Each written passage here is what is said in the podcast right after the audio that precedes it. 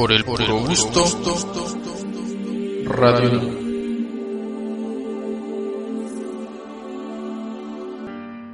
Hola, radiolas y radiolos. Muy buenas noches, ya es dominguito.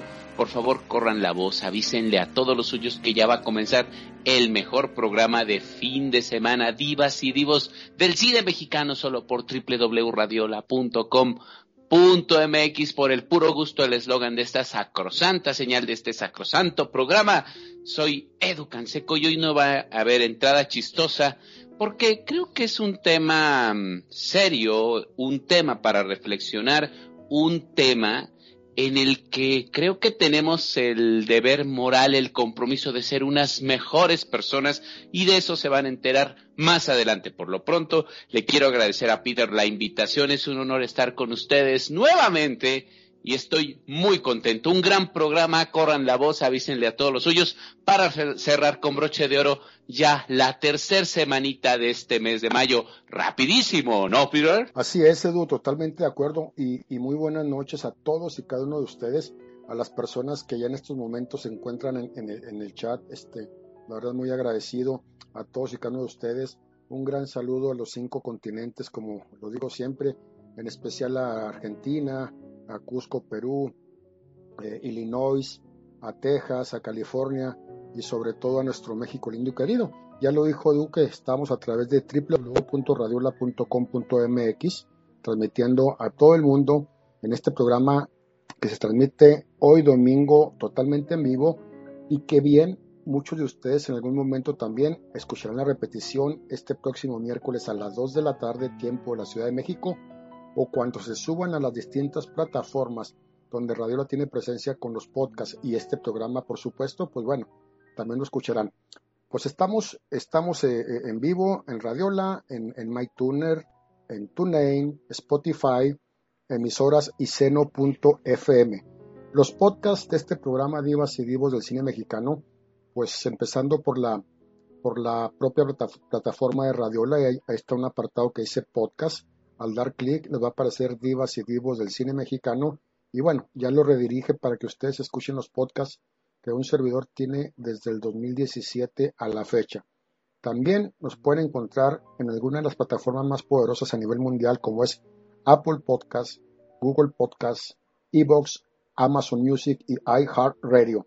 Allí en el navegador de esas plataformas escriben divas y divos del cine mexicano ya les he comentado que con esa I que parece una S y los lleva rápidamente a escuchar el programa. Va a ser un programa histórico.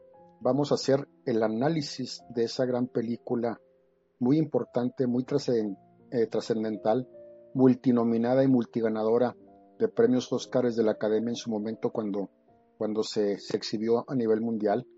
Eh, vamos a hablarles también, bueno, sobre la vida del legendario Oscar Schindler para que ustedes lo conozcan. Vamos a hablar también un poco sobre aquellos eh, maquiavélicos, terroríficos, inhumanos nazis que fueron las cabezas principales del Führer de, de Hitler, este, qué pasó con ellos, a dónde se fueron.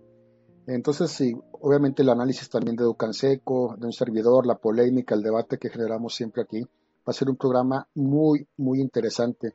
Y en la música, bueno, en la música les tenemos muy, muy buenos bloques musicales, eh, muy, eh, música muy variada, eh, con Franco, con Bonnie M, con Luis Miguel, con Israel Kamakawiwo, ese gran hawaiano que, que murió muy joven, con la gran Olivia Newton-John y con la reina del pop Madonna. Entonces va a ser un programa muy, muy completo.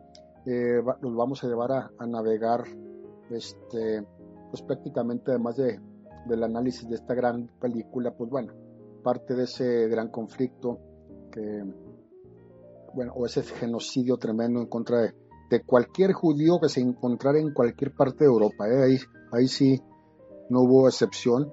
Este, y la, lista de Schindler, bueno, creo que es una gran película que, que narra una parte o un episodio de los muchos que, que hubo con un, con un gran personaje, un personaje que, que recibió una, una mención honorífica como justo, justo entre las naciones, justo entre los hombres, que es una distinción que se hace muy poco por parte del pueblo judío.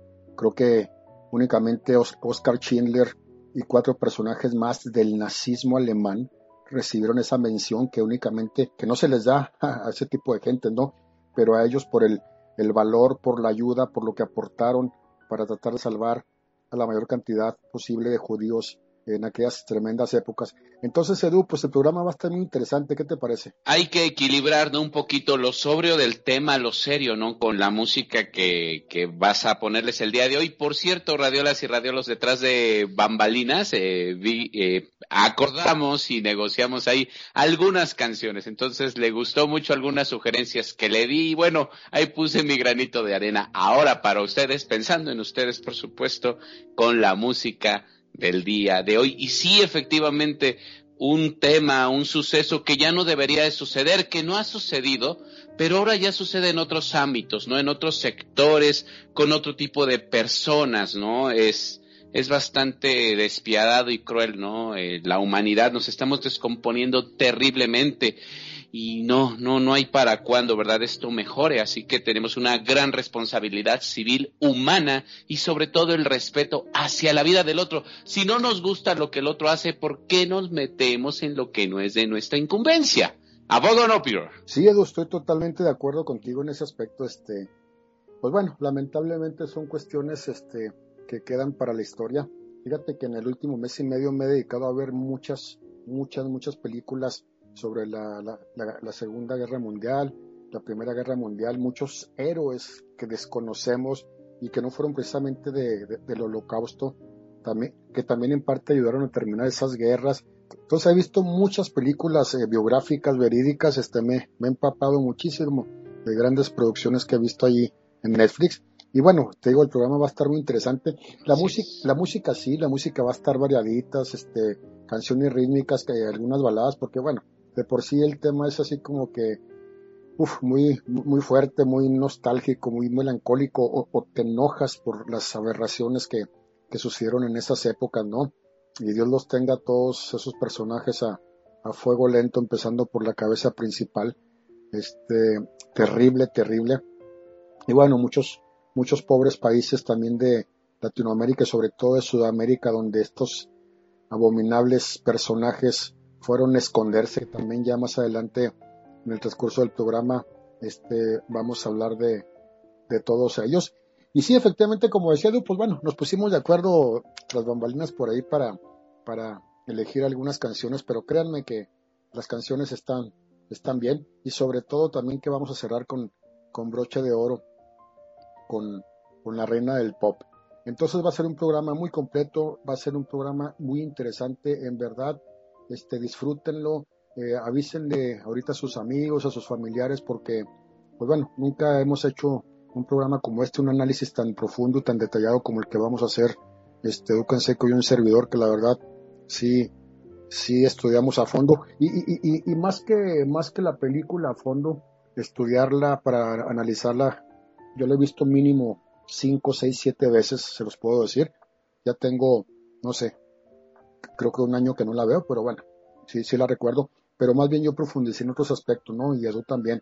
Profundizamos un poco más en la vida de Schindler y también nos metimos un poco a profundizar qué pasó con esos, esos tipos que no sé ni cómo llamarlos cuando se terminó esto y fueron perseguidos por la Corte Internacional. Pero bueno, vámonos rápidamente ya, Edu amigos, al primer bloque musical para regresar y dar inicio ya con este espectacular programa vamos a escuchar esta gran canción de, del cubano, si no me equivoco, era cubano Franco, que se llama Así es. Toda la vida, que Manuel también la cantó, pero la, la canción de Manuel fue más pop, fue una, una, canción pop, y esta es una canción rítmica totalmente. Así que vamos a disfrutar, a disfrutar esta gran canción de Franco llamada Toda la vida, y regresamos rápidamente con el análisis de la película La lista de Schindler. Por el puro gusto. Radio.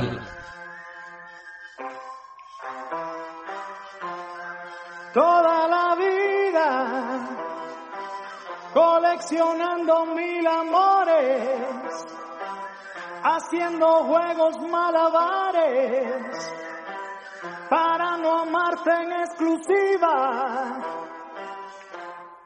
Toda la vida poniendo trampas al orgullo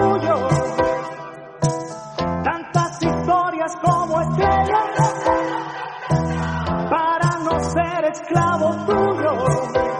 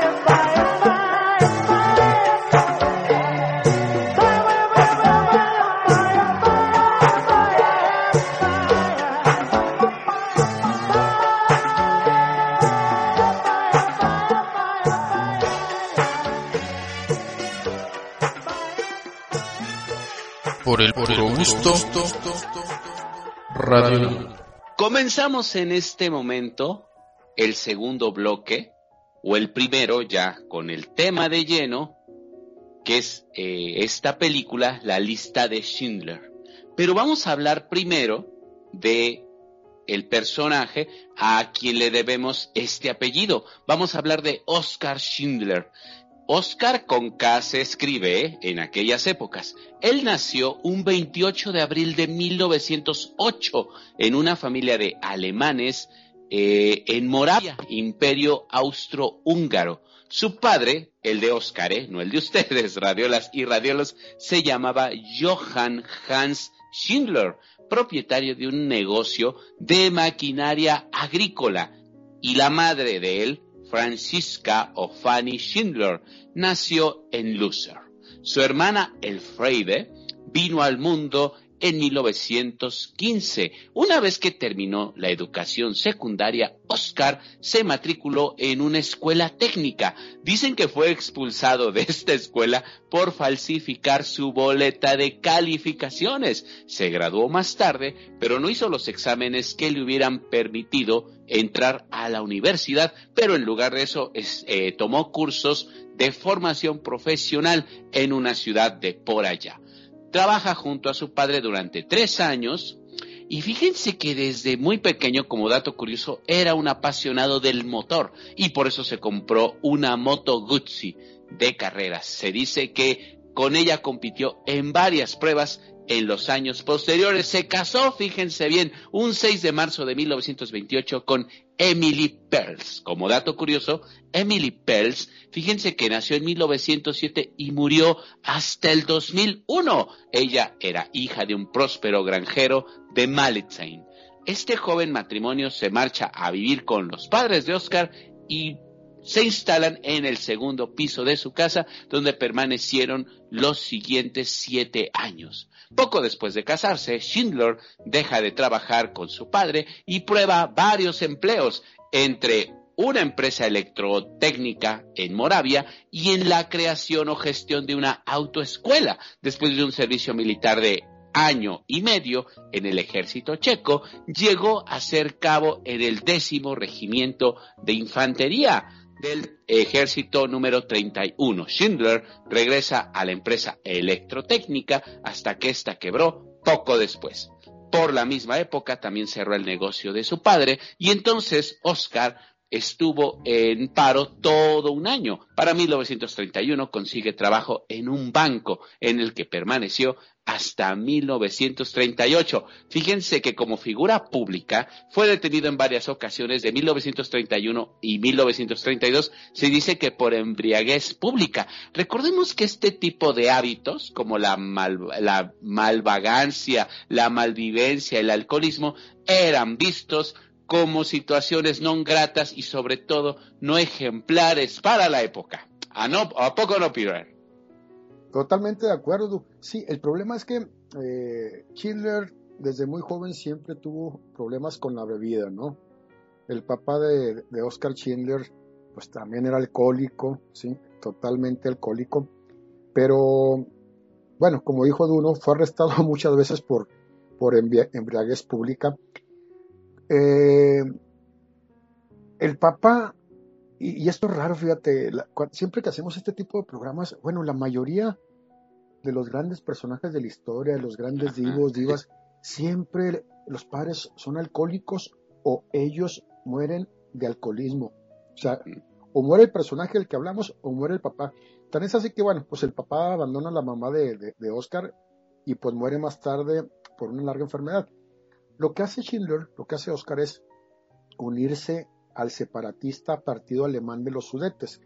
Oskar Schindler era ciudadano también checoslovaco del Imperio Austrohúngaro. Tiene una mezcolanza medio rara este Oskar Schindler, pero aún así se convierte en espía del servicio de inteligencia eh, militar nazi.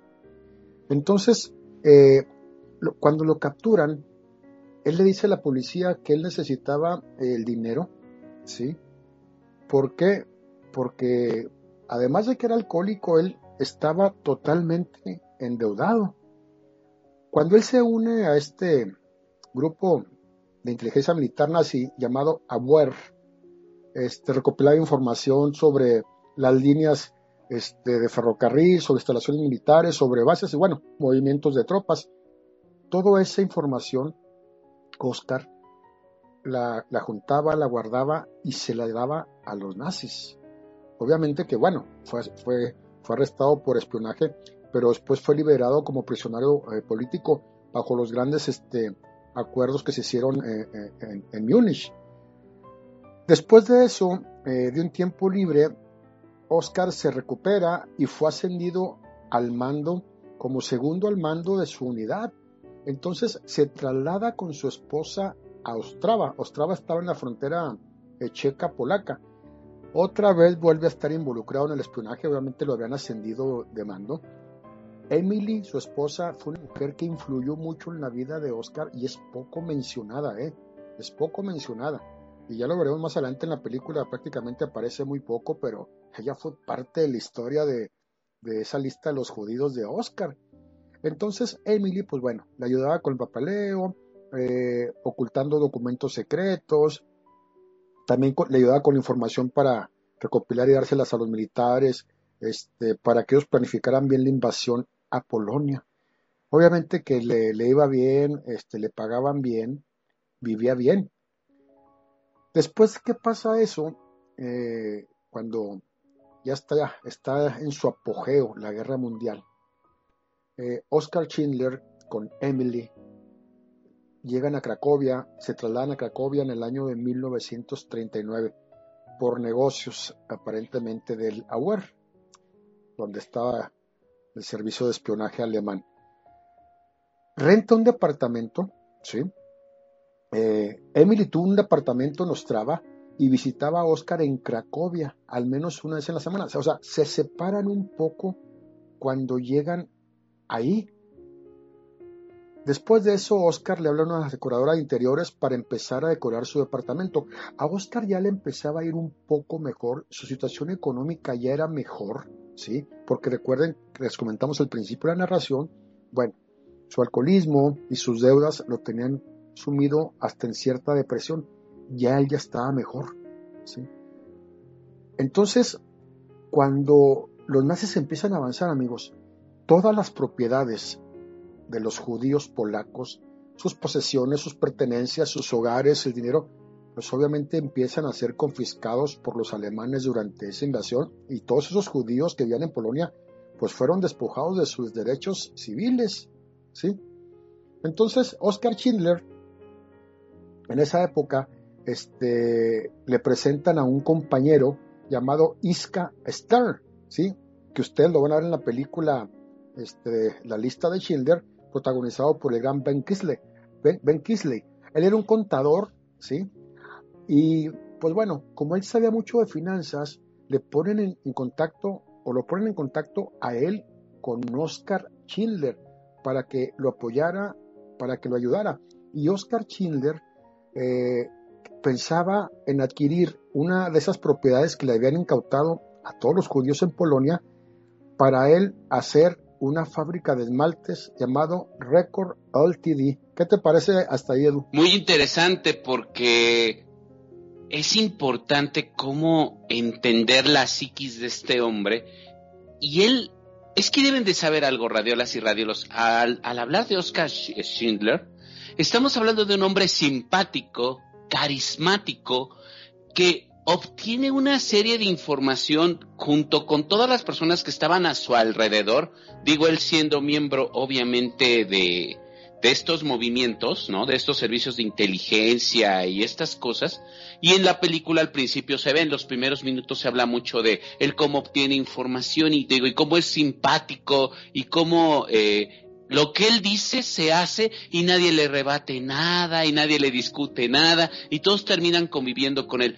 La verdad me hubiera encantado, digo, eh, Oscar no, no, es, no dejó memorias al respecto, pero me hubiera encantado saber, Peter, o no sé, a mí me brincó mucho esa, esa parte de decir, ¿en qué momento empezó su, su cabeza a cuestionarse, a, a, preguntarse, a decir, tengo que ayudarlos, necesito ayudarlos, qué escuchó, qué vio, qué hizo que entonces su psicología cambiara, ¿no? Y, y se compadeciera, ¿no? De la situación que estaba sucediéndoles a los judíos en ese momento, ¿no? Te digo, no hay como tal unas memorias, no hay como tal documentos donde él plasme su sentir, su pensar, pero creo que debió haber habido un momento detonante en su vida para que entonces empezara, ¿no? Como a, a ver y a visionar esta parte, ¿no? De que era necesario, importante, pues protegerlos, ¿no? Cuidarlos ante, pues desde entrada, ¿no? Desde que los sacaran de sus, de sus casas, ¿no? Y prácticamente sin nada, porque ese es el término, ¿eh? Imagínense radiolas y radiolos que llegan a su casa, les tocan, entra la policía y les dice en ese momento, fuera de aquí. Y no solo a ustedes, sino a toda una gran manzana. Y es así como la gente empieza a preguntarse por qué. Ahí es, creo que el gran detonante. Perdón, todo lo tuyo es mío. Yo sí tengo respuesta a lo que estás diciendo, Edu, en qué momento, pero eso lo vamos a ver cuando hagamos el análisis de la Ah, bueno. en qué momento Oscar dijo, a ver, permítanme, lo vamos a hacer más adelante. Lo que sí les quiero seguir contando es que eh, este, este gran compañero, que a fin de cuentas el contador Isaac Stern, ¿sí? se convierte en gran amigo de Oscar, él le dice a Oscar y le aconseja que en lugar de dirigir la compañía como una administración fiduciaria bajo la oficina principal del fideicomiso para el este de los alemanes, que mejor compre o arriende el negocio, porque eso le va a dar más libertad de los dictados de los nazis. Pero además de eso, le va a dar la libertad para que él pueda contratar a judíos. Oscar Schindler, amigos, en su momento contrató judíos no porque los fuera a ayudar, porque la mano de obra era muy barata. Entonces dijo él, bueno, pues adelante, hay que contratar mano, mano barata. ¿sí? Ya más adelante le vamos a decir en qué momento explotó la conciencia de Oscar Schindler. Le voy a dar respuesta a Edu. Entonces, pues bueno, ya con el, con el respaldo financiero de varios inversores, inversores judíos, este Schindler firma un contrato informal de arrendamiento en la fábrica el 13 de noviembre de 1939 y formaliza el acuerdo en enero de 1940.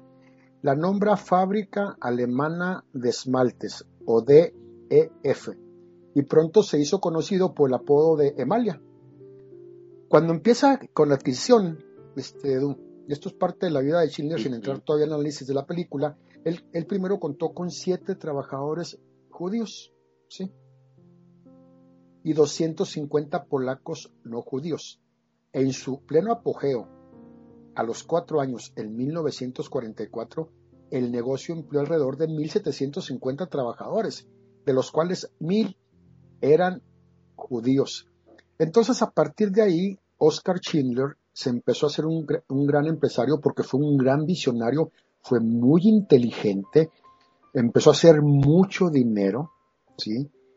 Y a codearse con las altas esferas y los altos jefes del gueto, este, de los nazis, que transportaron a los judíos fuera de los guetos, el gueto es el lugar donde ellos vivían.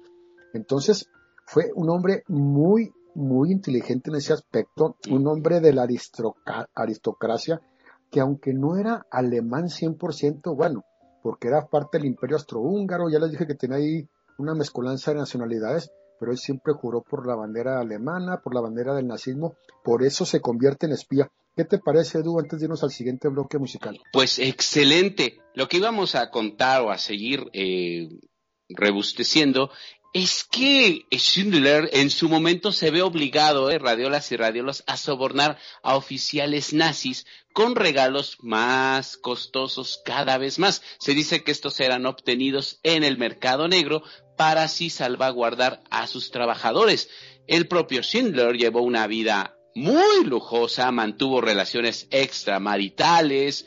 Eh, fíjense que eh, Después, obviamente, eh, ¿cómo decirlo? Sin caer en, en, contarles, ¿no? Lo que está en la película. Es que sí, muchos de estos pasajes precisamente sí están retratados en la cinta. Pero vámonos a la música, ¿les parece? Como Peter lo dice en este momento para no cortar la inspiración. ¿Y a quién le toca el turno, Peter, en este momento del el momento musical? Así es, mi querido Lucas Seco. Bueno, vámonos al siguiente bloque musical para entrar de lleno ya al... Digo, ya entramos desde cuándo con el programa, pero en, el siguiente bloque vamos a analizar ya de lleno lo que es esta gran producción de la lista de Schindler. Ya saben que en este programa los llevamos poco a poco de la mano, como son todos los programas, ¿no? Por ahí yo he escuchado muchos podcasts de otros programas que hablan de, arte, de cultura, de cine. De repente empiezan con la muerte del divo o, del personaje histórico y luego a la mitad hablan de su infancia, otros hablan a la mitad de la infancia. Bueno, siempre hacen unas mezcolanzas tremendas. Aquí no, amigos, aquí en este programa siempre hemos sido claros eh, sobre la estructura del programa, ¿no? Llevarlos poco a poco de la mano. Así que vámonos con la siguiente canción. Muchísimas gracias por su chat, por sus opiniones, por sus saludos, por sus comentarios. Vamos a escuchar al grupazo Bonnie M con una de mis canciones favoritas, Daddy Cool, a sugerencia de Du. Y volvemos. Por el puro gusto. Radio.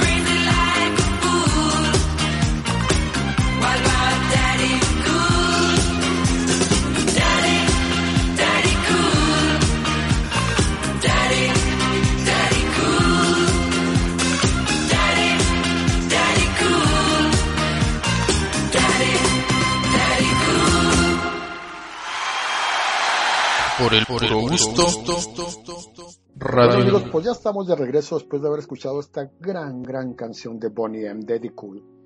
Y bueno, seguimos ya, y ahora sí en este bloque vamos a entrar de lleno con el análisis de la película La lista de Schindler. Lo que sí quiero decirles, este, primero a todos y cada uno de ustedes, amigos, Oscar Schindler eh, es un personaje muy querido, sobre todo por el pueblo judío, muy, muy querido, muy querido también a nivel mundial por lo que él hizo, por tanta gente que, que, que ayudó. Este, se gastó hasta el último centavo, se gastó todo, ya después hablaremos más en forma también sobre eso, cómo dilapidó entre comillas sus bienes con sobornos, como decía tú. Eh, no fue tampoco un santo, no lo podemos poner en un pedestal porque eh, no obstante que su ayuda al profi, su ayuda al prójimo pues tiene una trascendencia histórica tremenda, ¿no? Pero como persona, pues bueno, ya les dijimos que pues era alcohólico, le gustaba mucho la bebida. Cuando él se instala en Cracovia, estando casado con Emily, pues tiene su amante y de hecho conservó a su amante siempre, ¿eh? conservó a su amante siempre Oscar Schindler. Emily lo sabía. Eh, antes de que entre de lleno con el programa, este, también del análisis de la película, no con el programa, con el análisis, eh, les comenté en el bloque pasado que Emily tiene muy poca presentación en las biografías, se le menciona muy poco. En la película La lista de Schindler, el personaje principal es Oscar Schindler. Emily está un poco más relegada cuando Emily Schindler fue, fue algo así como la esposa de- del maestro Alfred Hitchcock, Alfred Hitchcock. Ella le ayudó muchísimo, le ayudó muchísimo en todos los planes, en todo lo que hizo, aunque al final de cuentas el crédito se lo lleva a Oscar porque él, es, él fue el cerebro, fue el que confrontaba a los nazis, eh, lo, lo sobornaba. Entonces sí, hacerle un pequeño reconocimiento a Emily y Edu, pues, ¿qué me puedes decir, qué me puedes comentar ya sobre esta gran película, La lista de Schindler?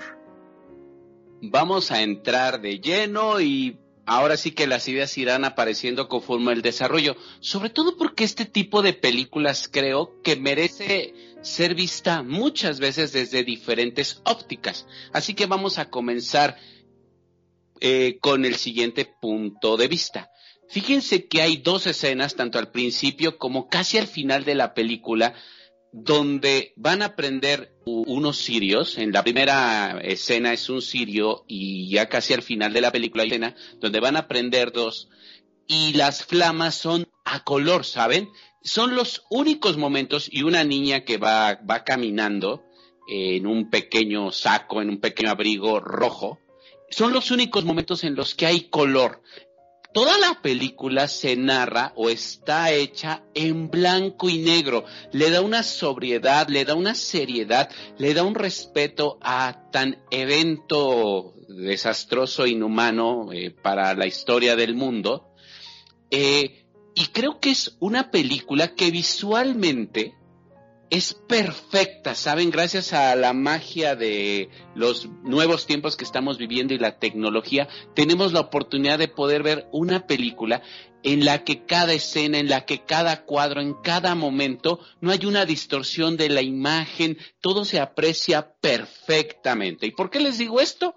Porque estamos hablando de una película que dura 3 horas 15 minutos, pero no se dejen llevar por el tiempo. Ustedes pueden decir, va a estar muy aburrida. No, fíjense que no. Creo que cada momento, cada segundo de la película es un cuadro, es un cuadro que te quiere contar algo. ¿Por qué les digo esto? Porque La lista de Schindler es una película de 1993. Es catalogada o ubicada dentro del género de drama histórico. ¿Sabían ustedes que está basada en una novela de nombre El arca de Schindler, escrita por el australiano Thomas Kennedy y dirigida y coproducida por Steven Spielberg? Eh, fíjense que eh, eh, la película se desarrolla entre dos idiomas, alemán e inglés. Obviamente, eh, lo que son los diálogos entre los oficiales y los judíos o, entre lo que se dicen los eh, judíos, no se, no, no lo percatamos, no es traducido, ¿ok? No sé si sea por una cuestión de respeto, por una cuestión de, de empatía, ¿no? Para no suavizar tal vez estas cuestiones tan tensas y tan rígidas que vemos de la película. Y antes de darle el, eh, el uso del micrófono a Peter, yo les quiero contar algo eh, dentro de la película. La película como rasgo característico eh, muy especial o único es que creo, les puedo decir que es la única película que yo conozco, o de las que he visto hasta el día de hoy, sin importar eh, nacionalidades, épocas, creo que es la única película que de principio a fin, como les digo, son cuadros, son escenas, es un espectacular blanco y negro, pero la música, eh, la edición, no te está diciendo esto es el principio, esto es el intermedio, este es el clímax, ya viene el final. Saben, toda la película mantiene un solo ritmo, mantiene un solo estilo. El que le da estas importancias, estas relevancias o estos impactos, estas escenas, creo que es el espectador.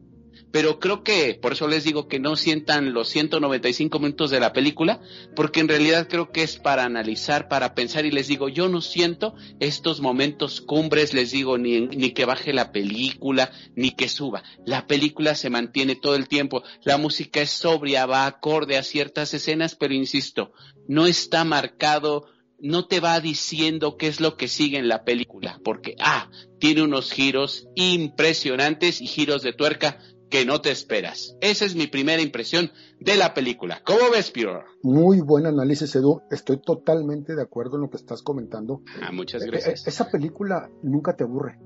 Nunca te aburre porque te mantiene pegado a la butaca con, como espectador en su momento cuando sa- eh, sale al cine y después ya cuando sale a la venta en aquellos famosos DVDs o este y, y- creo que eran no todavía eran cartuchos de 8 track porque yo, yo llegué a comprarla y la tuve esa película El 8 track. formato VHS. Sí, así es. Después salió en DVD. Sí, esa película, créeme que a pesar del tiempo de duración no se siente, porque te meten tanto a la película que te sientes parte de la película. Cuando Steven Spielberg eh, eh, hace, hace la película, él no quiso cobrar por hacer esa película nada. Todos los beneficios que se consiguen o se consiguieron fueron a parar a la comunidad judía. Spielberg dijo que si hubiera aceptado la película o cualquier beneficio de ella más bien que hubiera generado la película, hubiera sido dinero sangriento.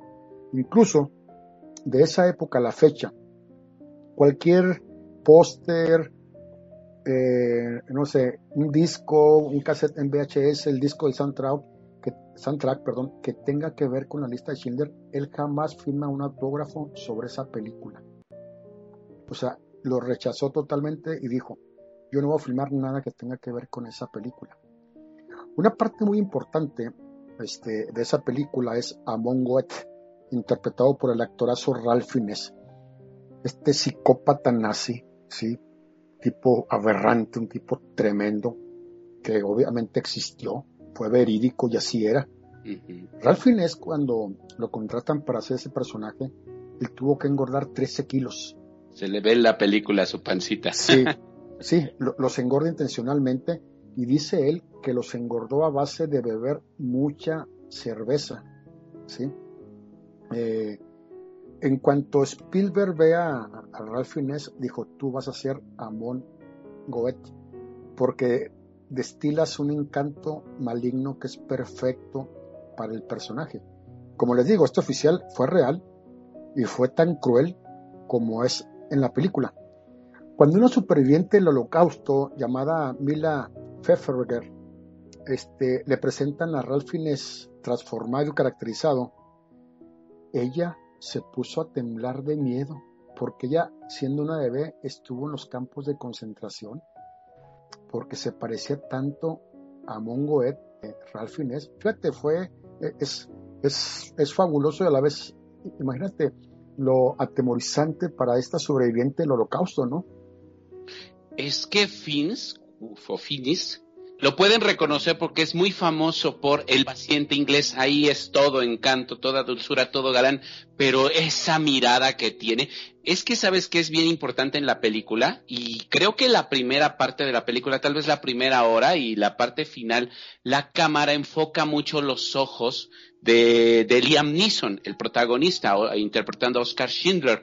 Pero por otro lado, la mirada de Nison es espectacular, les digo, este blanco y negro es maravilloso, pero por otro lado está la mirada contrastante del gran Ralph Fiennes. De verdad que ahí lo odio y qué gran actor, ¿eh? Una frialdad, una crueldad, una indiferencia, porque una cosa, radiolas y radiolos, hagan de cuenta, termina de tener relaciones sexuales con su amante en turno, se levanta y sin más ni más toma el rifle y dispara. No, no, no, es, es, no, no, yo creo que no sabes si enojarte o ponerte a llorar. Las actuaciones de todos los extras, debería haber Oscar para todos los extras, ¿eh? Son caras que nunca has visto, creo que son voces que nunca has escuchado, pero sus miradas, sus gestos, el terror de cómo se ponen a trabajar y se echan a correr para no ser las próximas víctimas es desgarrador. No sé tu piro. Sí, de acuerdo. Y fíjate, eh, Edu y amigos, un dato muy interesante de esta película. Esta película no la iba a dirigir Steven Spielberg. Así es. Él se, él se la ofrece a Roman Polanski, ese superdirector que ya le hicimos un programa con mi querido amigo Gio. Saludos y abrazos para Gio, que ya mero lo tenemos aquí el próximo mes con otro gran programa. Vamos a tener, por cierto, déjenme hacer paréntesis, ya me pondré de acuerdo con Edu. Vamos a tener a Gio y a Edu en ese programa para que se conozcan Gio y Edu. Bueno, eh, Roman Polanski eh, no, no lo aceptó porque recuerden que él lo vivió, ¿sí? Pasó una experiencia similar en el gueto judío en Polonia, que en esa época estaba ocupada por los nazis. Entonces, él escapó para no ser ejecutado. Su madre, la madre de Polanski sí muere en el campo de concentración en Auschwitz, ¿sí? Entonces, cuando, como Spielberg no sabía esa historia, él se disculpa con, con Roman Polanski. Lo curioso, y sin embargo, es que después Roman Polanski, pues bueno, fue el director del, del pianista con el gran Ralph Fiennes, ¿no? O sea, fue, fue, fue increíble. Eh, hay otro dato muy importante, amigos, en esta película. El, el- el soundtrack o la música de la película de, de- de la lista de Schindler eh, gana el Oscar, perdón, a la mejor película, porque prácticamente todo es instrumental, pero es una, es en una música, es una música tan, tan triste, tan, tan melancólica, para estar yo creo que con una copa de vino viendo llover en tu ventana. Eh, el gran compositor de música, John Williams, fue elegido para hacer la música o la banda sonora de la película La lista de Schindler, ¿sí? Entonces, Spielberg, eh, cuando empezó a filmar la lista de Schindler, Edu, amigos, le enseña unos avances de lo que ya llevaba filmado de la película antes del estreno. Entonces, el músico se emociona mucho, ¿sí? Se emociona mucho al ver en la sala esos avances de la película o esa proyección y se sale. O sea, le impactó demasiado. Se sale de, de la sala de cine de ahí de Spielberg y tarda un rato en recobrar la compostura. Eh, cuando regresa a la sala, le dice a Steven, Steven, esta película es tan bella, tan maravillosa, tan triste y está narrando exactamente lo que sucedió con esos judíos de Schindler, que necesitas un mejor director que yo, o un mejor arreglista o compositor musical. Y Spielberg le dice, lo sé, pero ya todos están muertos. O sea, cuando le dice todos están muertos, se refería a Bach, a Beethoven, a Mozart, ¿no? Entonces, imagínate, o sea, quiere decir que agarró a lo mejor de lo mejor, Edu. ¿Qué te parece eso? Este, nos quedan un par de minutos para irnos al siguiente bloque musical. Adelante, Edu. Sumamente importante, pero sobre todo, creo que atinan. Es que es extraordinaria la película por muchas cosas. El violín me parece un instrumento sumamente melancólico. El violín es muy erótico, puede ser muy fino, muy elegante, pero a la vez de los instrumentos mucho más tristes junto con el contrabajo, ¿eh? Yo creo que eso es, ese fue el sonido correcto que necesitaba la película. Creo que estamos ante un monstruo. Es que Steven Spielberg es de los más grandes directores de todos los tiempos, pero como dato curioso, también la misma película o el mismo proyecto antes de Spielberg se le había ofrecido, por ejemplo, ¿te imaginas esta película por su, eh, filmada, por ejemplo, por Martin Scorsese? Es que hasta en manos de este director violento llegó este proyecto, pero ¿qué crees? Hizo un intercambio con Steven Spielberg en cuanto a guiones y por eso se lo quedó Spielberg. Pero esa película estaba ya más para manos de Martin Scorsese y creo que Scorsese la hubiera hecho mucho más violenta. Eso es lo que creo que hubiera pasado. No, estoy totalmente de acuerdo contigo. No, o sea, es por algo pasan las cosas, por algo pasan las cosas. La actuación de Liam Neeson es espectacular, o sea, un, Schindler, un Schindler guapo, elegante, que con personalidad. Oscar Schindler, el auténtico, busquen imágenes, no era una persona fea, era una, era una persona de ojo de color, este, un poco falto de pelo ya de la, de la frente, pero Un poco llenito. Sí, un poco llenito, sí, na- nada que ver con la guapura, ¿no? Esa palabra la usaba, esa palabra la usaba mucho la doña María Félix. Pero bueno, vámonos amigos al siguiente bloque musical, ¿sí? Vamos a escuchar esta canción que fue de las de los principios de, de Luis Miguel, es una canción fabulosa que se llama Los muchachos de hoy.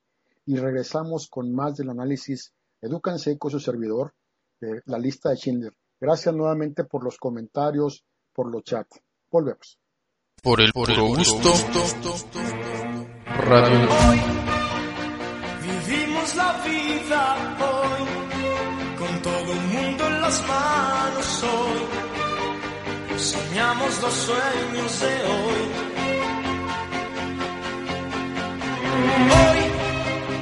Distintos y todos iguales, no caminamos sin ideales, ni sueños a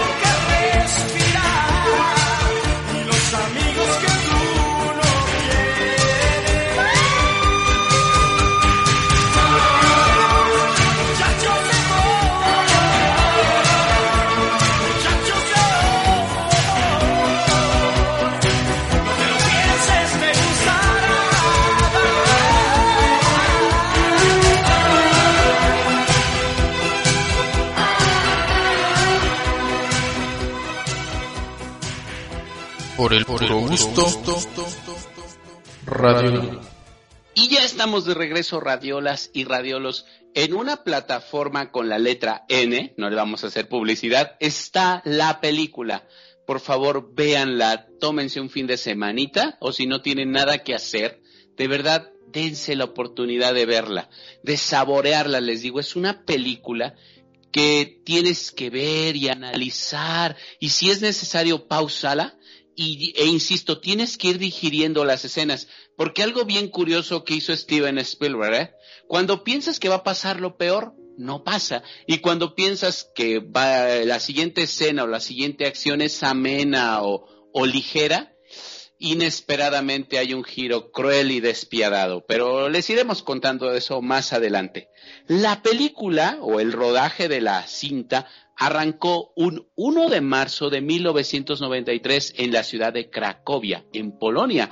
Duró 75 días. Se dice que el equipo rodó en los lugares en donde sucedieron los hechos reales o muy cerca de estos. Se dice que el campo de Plazou tuvo que ser recreado en una cantera abandonada cercana porque desde el lugar del campo original eran visibles numerosas edificaciones modernas. Las escenas del interior de la fábrica se rodaron en una tienda similar eh, mientras que sus exteriores y las vistas de su escalera son de la auténtica fábrica. Se dice que al equipo de la película no se le permitió hacer un rodaje prolongado o construir decorados en los terrenos, por lo que levantaron una réplica muy cerca de la entrada. Fíjense que eh, para el papel de Oscar Schindler, que ya comentó Peter ya un poquito más de lleno en el bloque anterior, primero eh, Warren Beatty se le ofreció el papel. Él participó ahí en las lecturas de los guiones para ver si le interesaba, pero se dice que a- al director no le importó tanto, no le interesó, porque le preocupaba que no pudiera disimular su acento. Y bueno, en esa época Warren Beatty pues venía con una serie de escándalos y como una persona muy conflictiva, ¿no? Hay búsquenlo en Esplendor en la hierba, un gran actor, pero sí muy, muy complicado, ¿no? También Kevin Costner y Mel Gibson eh, manifestaron en su momento eh, interpretar a Oscar Schindler, pero el director prefirió contar con uno menos conocido como Neeson. ¿Para qué? Para que la fama del actor o de la estrella no opacara o no hiciera menos el mensaje o el guion o, o lo que quería plasmarse primero como idea principal en la película. Fíjense que eh, Liam Neeson fue nominado al Oscar como mejor actor y qué bueno que no lo ganó. A Peter dice que le gusta mucho su actuación. A mí no. A mí me parece que al final de la película, más adelante les contaremos ese dato, a mí me parece que al final es cuando sí saca una gran actuación. Lo demás creo que luce un poquito lineal, creo que luce un poquito plano, pero insisto, esos ojos sí son espectaculares.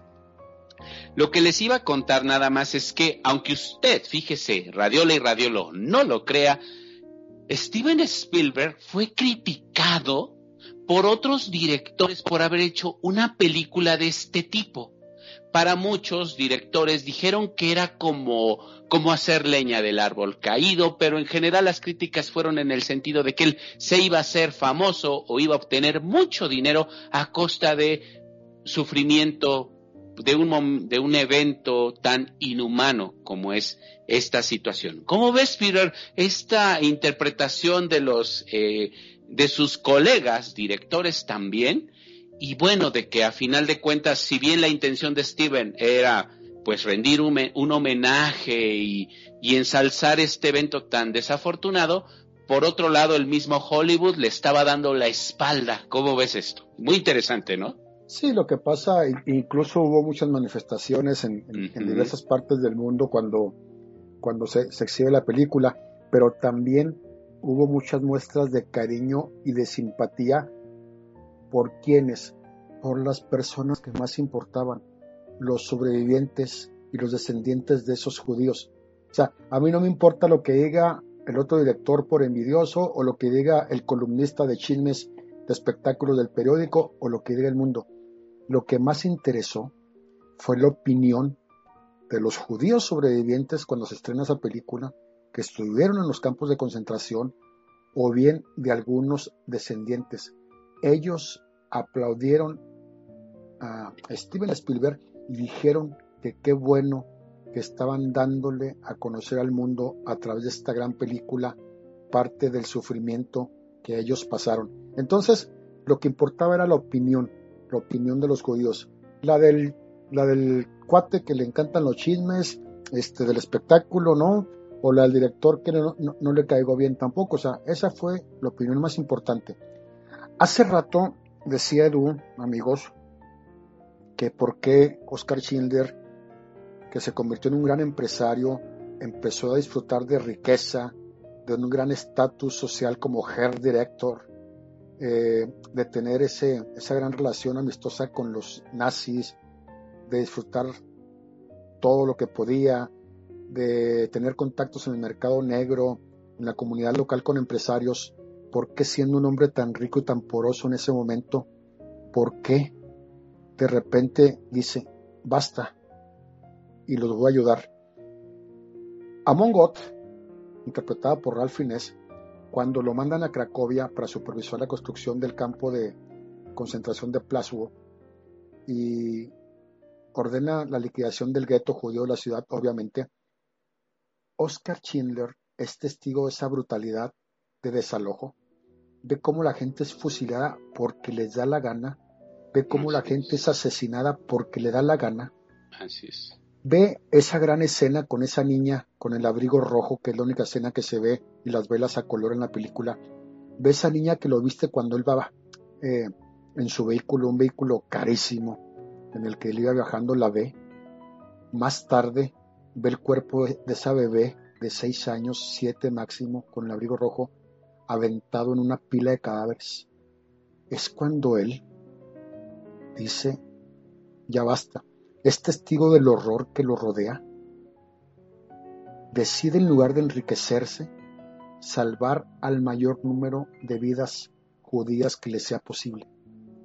Empieza a contratar trabajadores judíos y convence a Amon Gott para que le permita construir un subcampo junto a su fábrica. Se empieza a ser gran amigo, aunque a Oscar lo horrorizaba lo que este tipo hacía, no lo quería, ya lo despreciaba, pero él procura convertirse en su gran amigo y mantener una relación muy cordial con este jefe de ese campo de concentración de Plaswood, que lo estaba supervisando, y a través de sobornos y sobornos y regalos cada vez más caros, más caros, más caros, lo mantiene tranquilo y le permite que trabajen sus judíos en la fábrica. ¿Qué te parece? Eh, ya te saqué de dudas, Edu. No, no, no, está perfecto. Lo que pasa es que eso efectivamente pues, queda claro en la película, pero yo decía que qué interesante hubiera sido pa- eh, conocer nosotros, ¿no? La, las impresiones de Oscar, porque efectivamente durante toda la película, pues él tiene que sonreír, ser amable, ¿no? Sobre todo los, eh, sus, sus compañeros, ¿no? Sus altos mandos, ¿no? Le dicen, intenta usted sobornarme y él no, claro que no, es solo un presente, ¿no? Cuando le deja, cuando le deja al, al- otro militar, ¿no? Unos diamantes en su escritorio y le dice, no los voy a tomar, solamente voy a agarrarlos para que no se caigan, ¿no? Del escritorio, ¿no? O sea, es una forma muy, muy discreta, ¿no? De, de, de no decir, me estás sobornando, ¿no? Y estoy aceptando un soborno. Pero lo que tal vez nuestras radiolas y radiolos eh, no sepan es que Steven Spielberg en la vida real es de religión judía. Y que esta película, bueno, o, o, o este proyecto sobre Schindler, fíjate que la idea original apareció en el año de 1951. Eh, se dice que, por ejemplo, en 1964 hubo un adelanto de 20 mil dólares por parte de la Metro Goldwyn Mayer para hacer una película titulada La Última Hora, pero ninguno de estos proyectos se acabó materializando. Eh, se dice también eh, que durante los 60 eh, la MCA y Walt Disney, por ejemplo, hicieron un, un, pacto, un, intentaron ponerse en contacto con Oscar Schindler, pero nunca se concretó nada. Se dice que la novela se adaptó en 1993, por fin que les digo, se llama El Arca de Schindler. Y fíjense que Schindler eh, adquiere los derechos de esta novela allá por 1983, pero él dice que no se sintió preparado ni emocional ni profesionalmente para afrontar este proyecto y, y- ahora eh, se entenderán o se explicarán radiolas y radiolos por qué estos derechos fueron ofrecidos a otros directores. Fíjense también que esta película y sobre todo las escenas, les digo, cómo juega el director contigo inconscientemente cuando pasa la sangre y algunas personas intentan esconderse. Los métodos, Peter, no sé tú, yo me quedé con la boca abierta. Los métodos, las artimañas, los artilugios y todos los lugares que revisaban y cómo revisaban para ello, para descubrir a los judíos y matarlos en ese momento. Yo creo que es de las cosas más fuertes y más conmovedoras que he topado en una película y de eso le platico más adelantito, ¿ah? porque la lista de Schindler ya ocupa un top en mi vida personal a partir de que la vi. Sí, la verdad es impresionante todo lo que, eh, lo, lo que has comentado, todo lo que se ve en la película, esta Sí. película que fue un gran éxito en blanco y negro. Eh, a Steven Spielberg le gustó Liam Neeson cuando este, lo manda a llamar, porque por ahí dicen que le, le gustó mucho cuando lo vio en la obra. Sí. Pero resulta que Liam Neeson, este, cuando lo manda a llamar para ver si él va a ser su personaje, Liam Neeson pensó que ya no le iba a hablar. Entonces dijo, bueno, voy a hacer una obra de teatro. Y precisamente cuando estaba haciendo la obra, le dice, tú vas a ser el Oscar Schindler de mi película. Yo creo que le quedó, le quedó como anillo al dedo, Edu, este, al, al, al Liam Neeson, esta gran, gran, gran película. Es una película que para mí es la mejor película que he visto. eh, y mira que les comenté al principio que he visto muchas películas este, sobre nazis. La fotografía es espectacular. La banda sonora es espectacular. Las velas, otros simbolismos que pusieron en la película. Este, cuando se lleva a cabo el gran estreno de la película. Las críticas que ya les dije que eso sale sobrando porque realmente las reacciones que tuvo la comunidad judía, eso era lo que le interesaba a Steven Spielberg, no lo que decían sus detractores o los que les tenían envidia. Tuvo muchísimos premios esta película, multinominada a los premios de la Academia Oscar, no se tuvo nueve Siete. nominaciones, Y ganó siete. siete, y ganó siete. Este, entonces es espectacular. También estuvo nominada eh, a los premios este, Golden Globe. Tuvo seis nominaciones, de los cuales ganó tres.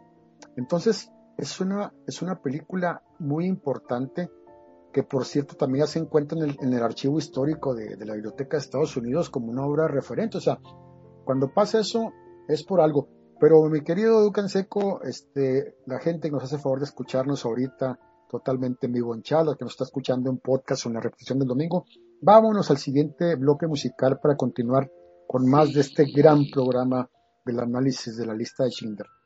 Vamos a escuchar una bellísima canción, Somewhere Over the Rainbow, del Mago de Oz, pero no con Judy Garland, sino con ese gran hawaiano que, que murió muy joven por problemas de, de sobrepeso, el gran Israel Kamakawiwo Ole.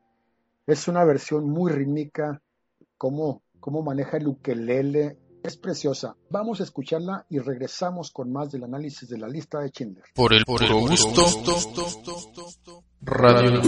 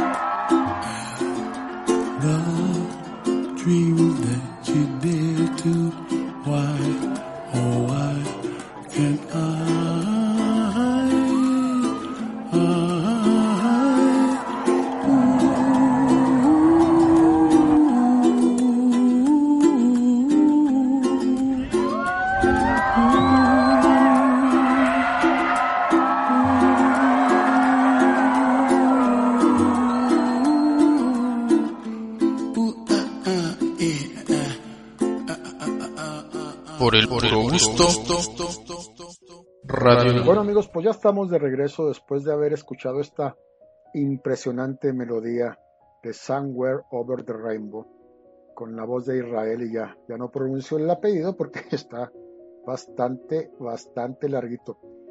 Fíjense que siguiendo un poco con el análisis, ya, ya para rematar un poquito esto, eh, cuando termina la guerra, pues obviamente que Oscar Schindler, al haber ayudado a tantos judíos, se gastó toda su fortuna en sobornos, en compras de suministros en el mercado negro para sus trabajadores. Cuando termina la guerra, los judíos eh, hacen una carta, obviamente los judíos, para que cuando los aliados y la Corte Internacional lo, detuvieran a él por ser nazi, por haber apoyado a los nazis, pues bueno, tuvieran clemencia donde está y ellos a la vez narrar todo lo que Oscar hizo por ellos. Prácticamente él escapa, escapa en su vehículo, es cuando vemos una de las grandes partes ya casi casi al final del programa, se va con su esposa, este, huye también con su amante, su amante huye en el vehículo junto con él, se van, y un prácticamente indigente y en la ruina Oscar Schindler se muda brevemente a Ratisbona, ¿no? Ratisbona, este, allá en Alemania, más tarde se va a Múnich, pero no prospera por, ¿por qué? Porque pues era la Alemania de la posguerra, ¿no? Apenas acababan de, terminar con la guerra, eh, fue reducido a recibir asistencia de organizaciones judías que lo apoyaron, lo apoyaron muchísimo. En el año del 48 él presenta una reclamación de un reembolso de pues, gastos de guerra y el Comité de Distribución Conjunta Judío-Estadounidense le reembolsa 15 mil dólares, cuando pues él había gastado más de un millón de dólares de aquella época, ¿no? En, sobornos, en construcción de campamentos, en gastos para bienes para el mercado negro, pues para que la fábrica funcionara o aparentaba que estuviera funcionando, ¿sí? Después Oscar se muda este, con Emily a Argentina, donde cría pollos y luego nutrias, quiebran ese negocio, deja a su esposa en Argentina, él se regresa a Alemania, donde, bueno, tuvo muchos intentos fallidos de, de negocios, incluyendo una fábrica de cemento, y en el año de 1963 se declara en bancarrota, sufre un ataque al corazón, lo lleva a estar un mes en el hospital. ¿sí? Aún así permanece en contacto con muchos de los judíos que había conocido durante la guerra y sobrevive, fíjense bien, sobrevive gracias a las donaciones enviadas por los Schindler Juden, los judíos de Schindler.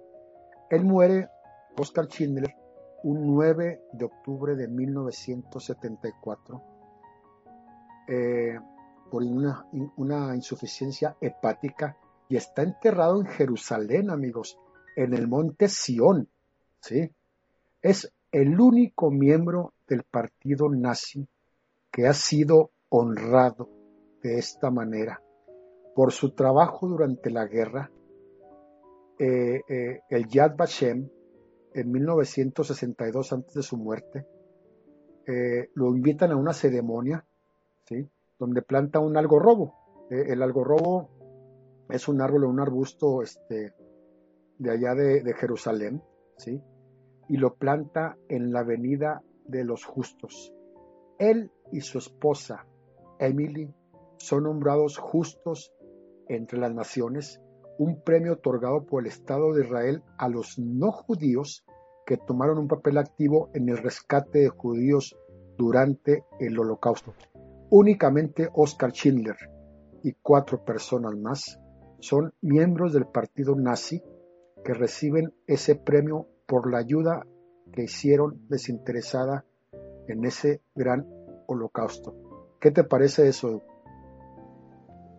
Es extraordinario porque incluso en la última escena de la película no está la tumba de Oscar Schindler y cómo van pasando cada uno de estos judíos y le van dejando una piedra sobre su tumba, ¿no? Y, a- y mientras va sucediendo esto hay, un, hay unos datos, ¿no? Que, que, que el mismo director o en la misma película se ven, ¿no? Como que, eh, que al día de hoy, bueno, para entonces, en el momento de la película, pues todavía había seis mil em, personas que descendientes, fíjate bien, de las que salvó Oscar Schindler, había hasta ese momento aproximadamente seis mil personas descendientes de, de estos judíos que estuvieron en esta situación tan, tan, tan lamentable, ¿no?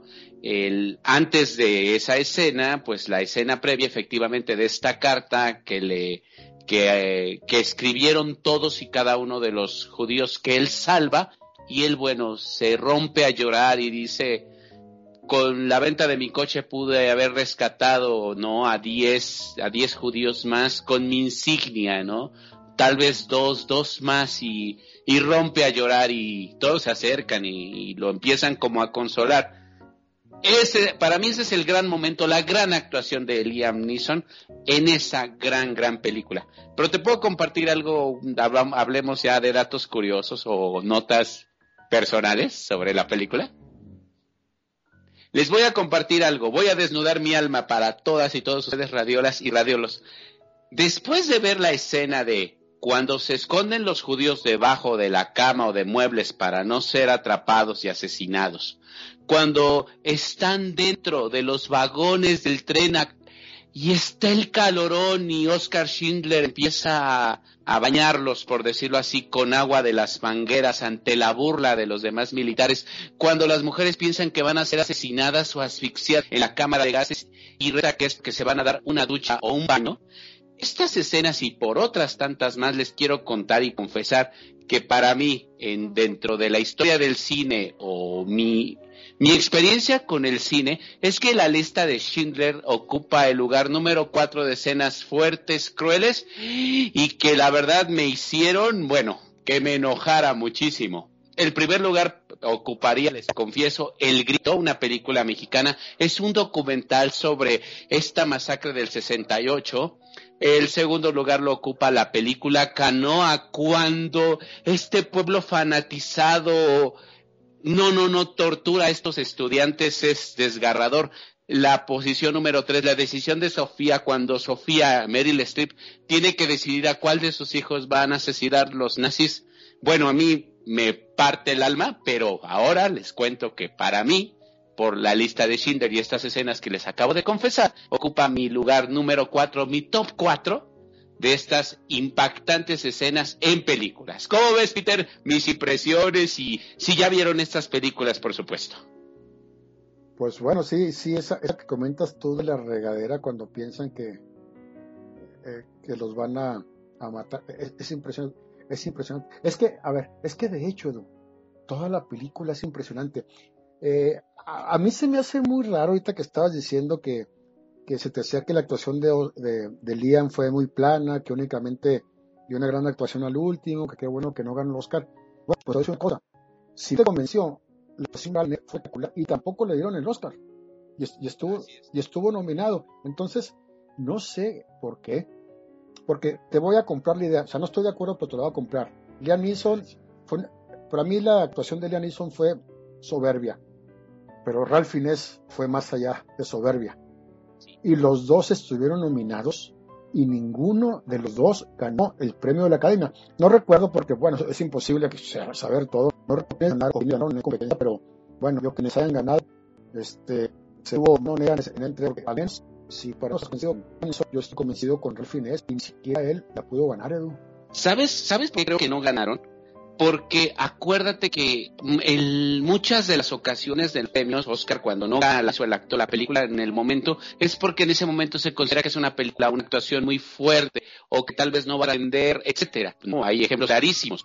Como por ejemplo, a mí me parece que al día de hoy Glia Swanson debió haber ganado el Oscar por Sunset Boulevard o el ocaso de una estrella, pero vean la película, por ejemplo, y a comparación de Judy Holiday, pues nada que ver. Pero insisto, con los años, el reconocimiento, la crítica, pues ya que importa el Oscar cuando ya nadie se acuerda de Judy Holiday y siguen mencionando al día de hoy a la gran Gloria Swanson. Creo que es por eso, pero que, que no ganan en ese momento, porque tal vez en ese momento el cine o las conciencias, pues están como muy sensibles, ¿no? Y cómo vas a premiar la violencia, los desnudos, ¿no? Que aparecen en la película. A mí me incomodaban la primera vez que la vi, pero después vas entendiendo que era necesario contar la película o los hechos tal cual sucedieron. Y eso es lo que entonces puede incomodar a muchas personas. Peter, el desnudo sigue incomodando.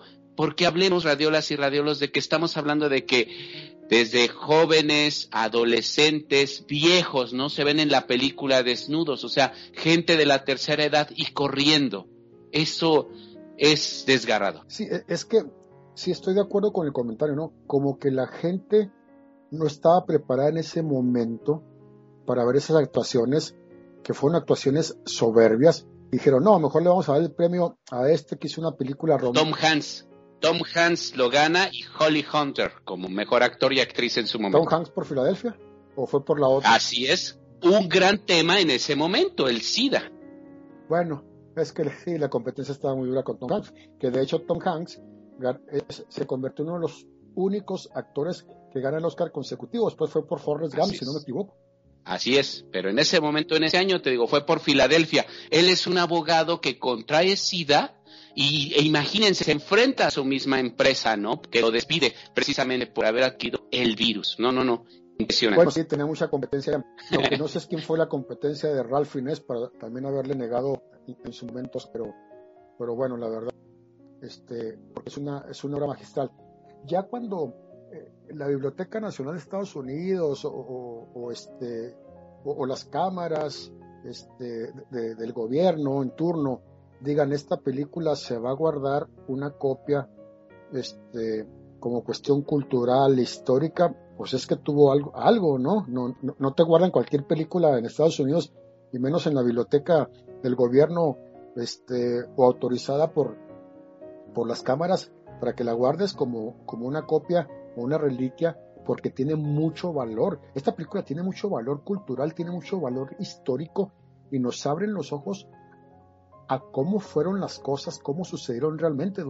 Sí, lo que pasa es que, fíjate, ¿no? Uno dice, ya no debería de suceder esto, y a lo mejor no sucede en esas dimensiones, pero cada día en las noticias nos enteramos que una persona, por ejemplo, con, ¿cómo decirlo?, con preferencia sexual diferente fue agredida, ¿no? O fue asesinada, o que una mujer, ¿no? Por ser mujer, fue asesinada, o sea, tal vez en pequeño, pero no deja de pasar este tipo de eventos. Es, es terrible, es, es muy lamentable que nadie esté haciendo nada al respecto, ¿no? Sí, las, las aberraciones siguen y siguen y siguen, es.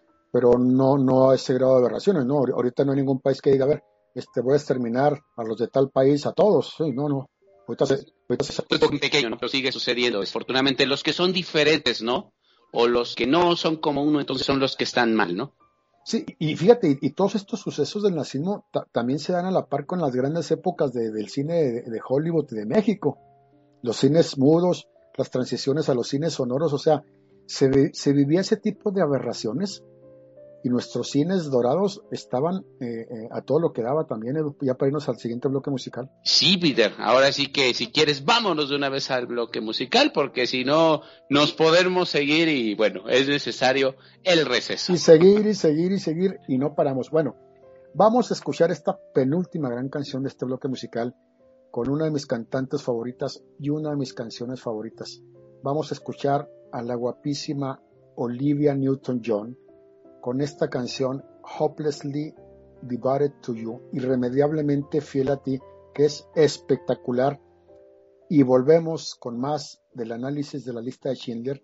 Muchísimas gracias por sus comentarios, por los saludos, por lo que están opinando también al respecto sobre esta gran película. Saludos de un servidor. Ya saben que yo, este, pues de repente ahí en los bloques musicales rápidamente entro, les contesto.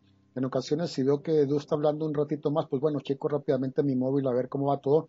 Pero si no contestamos de repente, pues créanme que es imposible hacer un programa en vivo y estar comentando chat, pero saben que siempre lo hacemos. Así que volvemos, vamos a escuchar a Olivia Newton-John. Por el puro gusto.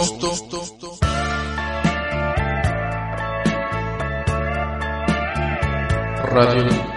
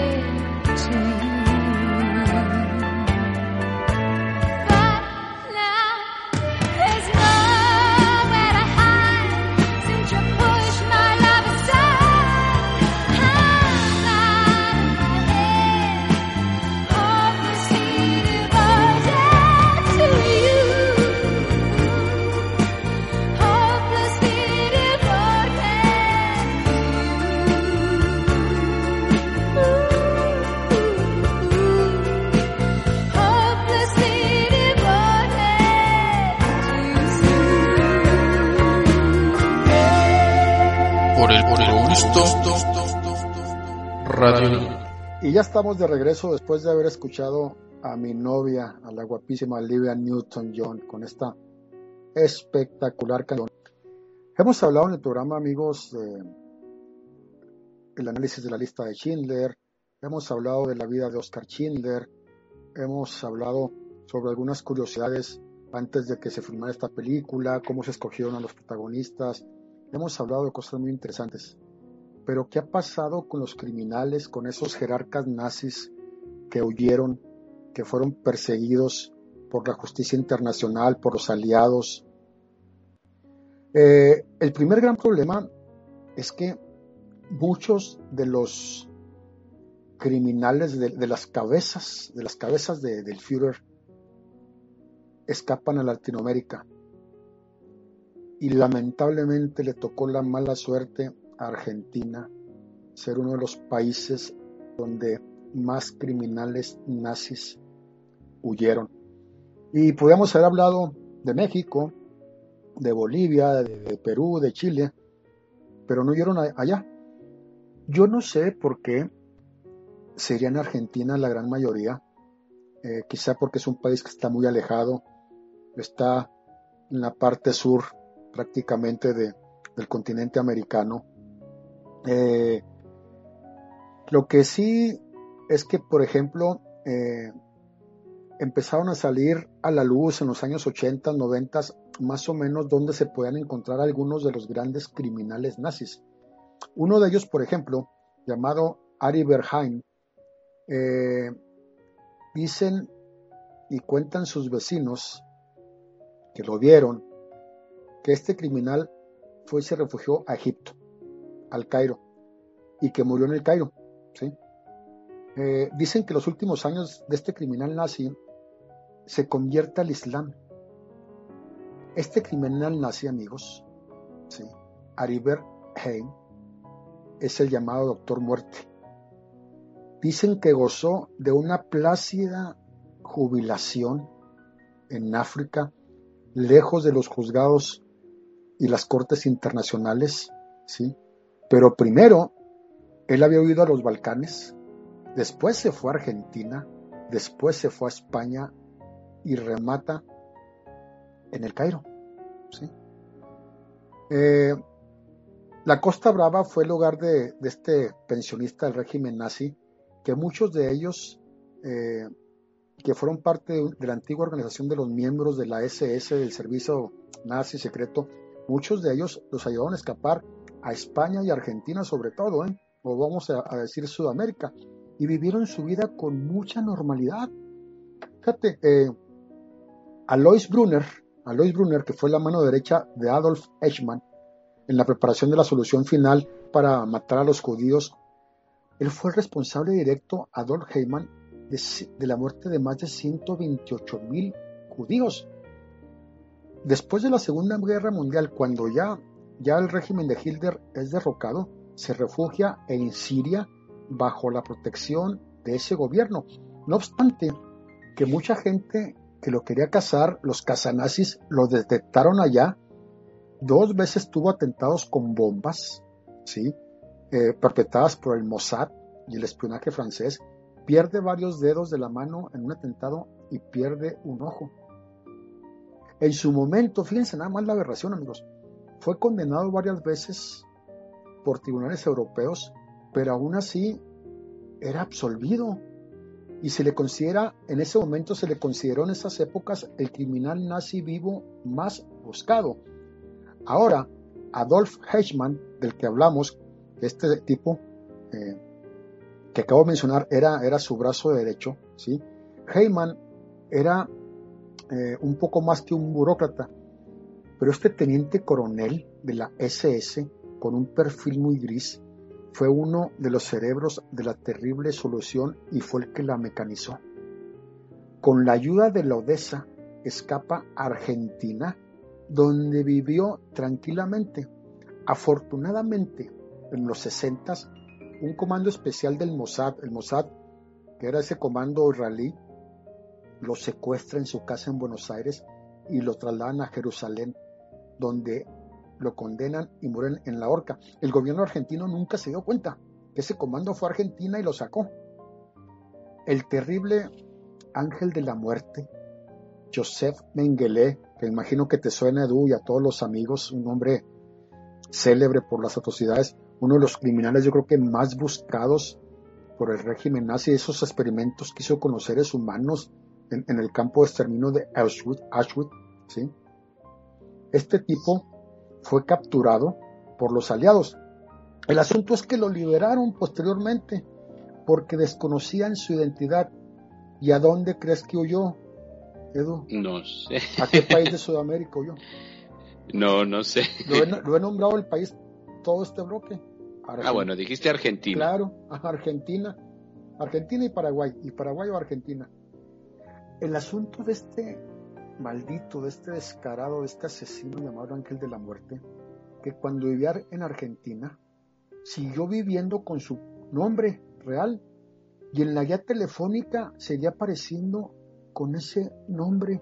O sea, nunca se sintió amenazado. Después, en circunstancias muy extrañas, fue encontrado muerto en una playa de Brasil. Fíjate nomás, esta, estos nazis, estos criminales, muchos de ellos sobrevivieron, les pasaron de largo a muchos, a muchos este, países. Por ejemplo, este otro tipo, Gerard Boone, eh, este, este, fue, este era un doctor en Derecho. Fue responsable del plan nazi de eutanasia para personas con problemas físicos que estaban en el campo de concentración o psíquicos. Él era conocido como Acción T4. Más de 60.000 personas, 70.000, 80.000 judíos fueron enviados o incinerados por este tipo a la cámara de gases. Fíjate nada más. Después de la cámara de gases ya viene la solución con la inyección final que les comentaba de los otros dos tipos abominables. Pero fíjate nada más lo peor de todo. Dice la historia, ¿eh? No lo digo yo, para que no se vayan a ofender, amigos sudamericanos. Dice la historia que gracias a la ayuda del régimen de Perón, este de Gerard Boone pudo evadirse a Argentina. En 1966 este tipo es detenido en Argentina, pero afortunadamente se convierte en el primer criminal de guerra extraditado. ¿sí? Cuando lo extraditan y llega a Alemania, se le diagnostica una enfermedad tan grave que fue su incapacidad total, lo declaran incapacitado para poder afrontar el juicio y vivió muchos años hasta 1981. ¿Qué te parece todo esto? Es desgarrador, sobre todo porque si ustedes revisan radiolas y radiolas, y seguramente Peter también ya lo hizo, hemos escuchado muchas noticias, sobre todo de tipo internacional, ¿no? De cómo otros países como Canadá, Estados Unidos, por ejemplo, Alemania, han iniciado, ¿no? Eh, pues procesos legales, ¿no? En contra de personas que pues participaron dentro de estos eh, campos de concentración, ¿no? Obviamente la idea pues es localizar y llevar a estos criminales pues obviamente a la justicia, pero fíjense bien, obviamente el objetivo ya se desvirtuó. ¿Por qué? Porque la mayoría de los que participaron, o los altos mandos, los altos eh, mandos, pues nacieron, ¿no? Durante el siglo XIX. Entonces sí es muy difícil que sigan vivos y los que viven, pues ya son más de, de 90 años, ¿no? Los que pueden tener. Entonces lo que ahora pretenden es, bueno, eh, buscar o acusar y, y procesar a los perpetradores secundarios, es decir, a aquellos asistentes, brazos derechos, hasta secretarias, ¿no? Que en su momento participaron en la ejecución, porque recordemos que hablando de delitos, pues existe algo que se llama el autor intelectual, que es quien crea la idea, quien la elabora, quien ordena, pero también existe quien la ejecuta, quien lleva a cabo pues esa orden. Es bastante lamentable, ¿no? Como ahora eh, estos países, digo, la intención se agradece, pero la realidad es que en su momento nadie hizo nada y al día de hoy, insisto, siguen pasando ciertos eventos lamentables en la humanidad y no saben quién lo hizo y si lo saben quién es, pues no dan el nombre y no recibe pues el castigo o la pena que le correspondería proporcional al daño que pues están cometiendo, ¿no? Es, es muy lamentable como ahorita sí existe esta lucha contra, contra reloj, contra tiempo, ¿no? En buscar a los culpables, insisto, pero si en su momento no se hizo nada, es obviamente mucho más complicado con los años, porque se van perdiendo muchas cosas. Tenemos muy, muy poca memoria, ¿no? Memoria de corto plazo, ¿o no, Peter? Sí, yo estoy totalmente de acuerdo contigo. Este, y, e incluso si no se iban a Argentina, se iban a Brasil. Y algunos se fueron también a, a- a Paraguay. Incluso por ahí se dice o dice la historia que uno de estos criminales fue ayudado por el propio Vaticano. No recuerdo ahorita el nombre de ese criminal, pero bueno, también eso dice, eso dice la historia, pero en ocasiones pueden ser leyendas urbanas o no, o no lo sé. Pero sí, la verdad, como tú dices también, obviamente estos tipos no, y, y de hecho ya tendrían 100 años o hasta más, Edu, si, si vivieran, ¿no? Porque el último, el último nazi más buscado vivo fue en el noventa y tantos cuando era buscado. Entonces, pues imagínate, ya ahorita ya tendría más de 100 años el tipo, ¿no? Eh, ya no queda ninguno, ninguno de esa especie, obviamente. Empezando con su jefe, el Führer, que también es medio, es, es, es- muy intrigante si realmente murió o no murió, se suicidó o dónde murió. Pero sí, sí se me hace muy interesante también pues es, es- exponerles esto, porque pues es algo que estoy inventando, es parte de la historia, es parte de lo que estudiamos, ¿no? Y por eso te digo, Sí. pobre, pobre esta bellísima nación, este eh, Argentina que tuvo su, su momento negro, ¿no, Edu? Con, con eso de que fueron exiliarse ahí la mayoría de los criminales nazis más buscados. Sí, sobre todo porque con esto entonces, fíjate, fíjense lo más cruel que hay de todo esto, que a pesar de todo lo que hicieron, pues no tuvieron ningún remordimiento, ¿no? Digo, si lo tuvieron, disimularon bastante bien, pero si no estamos ante personas que con el pretexto de recibí una orden, no soy culpable. Creo que esto es lo más fuerte de todo este tema, ¿no? Que no haya ese dolor, que no haya ese remordimiento, que puedas dormir, comer como si nada hubiera pasado. Es, es, es muy peligroso, ¿no? Que, que te sientas superior a otra persona, como si esa vida valiera menos y tú andes como si nada, ¿no? Porque recuerden, radiolas y radiolos, ¿eh? ese fue el móvil principal de todo esto. ¿No, Pierre? Sí, Edu, sí, estoy totalmente, totalmente de acuerdo. Este, afortunadamente, pues bueno, muchos sí los capturaron, muchos sí los sentenciaron y, y- fueron sentenciados a muerte, a muerte, o sea, no había otra forma de hacerles pagar lo- los crímenes. Qué bueno que también mucha, mucha gente eh, vivió, mucha gente quedó viva a pesar de- del tremendo exterminio que, que hubo de los judíos, gracias a, a hombres como Oscar Schindler, y, y hay más, hay más personas este, que no únicamente fueron Oscar Schindler, que también tuvieron su gran apoyo, su gran aportación. Este, ya se las mencioné en bloques anteriores, cuatro personas más que eran parte del nazismo, que también ayudaron muchísimo a escapar y esconder a judíos. Por ahí también hay un mexicano, si mal no recuerdo, que le dicen el Schindler mexicano porque creo que era un embajador, un embajador en Europa y ayudó a esconder también a muchos judíos en esa época. Ahorita sí no, no, no recuerdo ni me viene a la memoria el nombre de este mexicano que también ayudó muchísimo. Y bueno, este, vámonos, eh, Edu y amigos, al último bloque musical. Y bueno, quise dejar esta canción al último, ¿por qué? Porque en este bloque iba a hablar de este país tan, tan bello. Saludos a mis queridos amigos argentinos también que tengo allá, Isa, Gio y Fabio.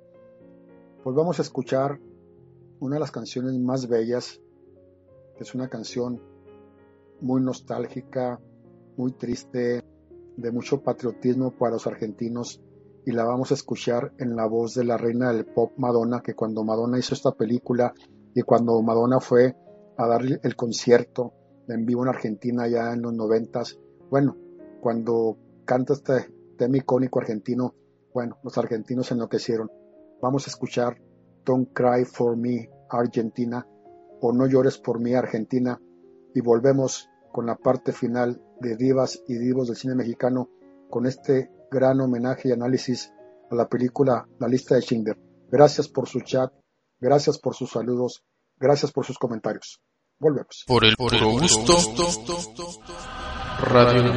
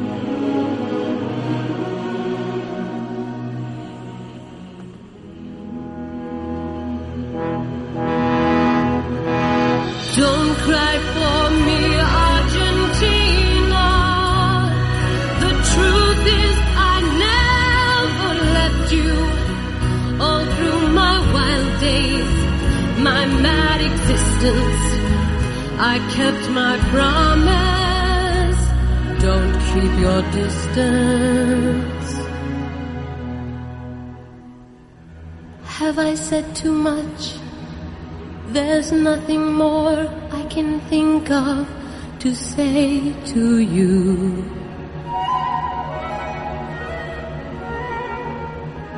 But all you have to do is look at me to know that every word is true.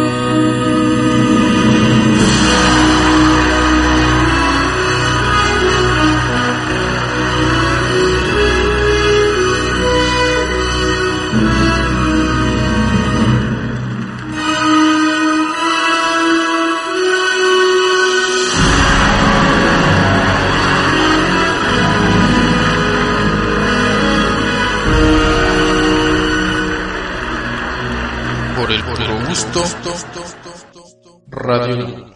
Y ya estamos de regreso, radiolas y radiolos. Es el último bloque, el número 7. No nos queremos ir, pero es necesario hacerlo. Ustedes tienen que irse a descansar porque mañana retomamos nuevamente todas nuestras labores. Por favor, cuídense mucho, sigan usando el cubrebocas. Si los demás ya no lo usan, ustedes sigan usando. Descarguen todos los podcasts. Por favor, escríbanme. Me van a encontrar en Facebook como Edu, espacio Can, espacio Rod.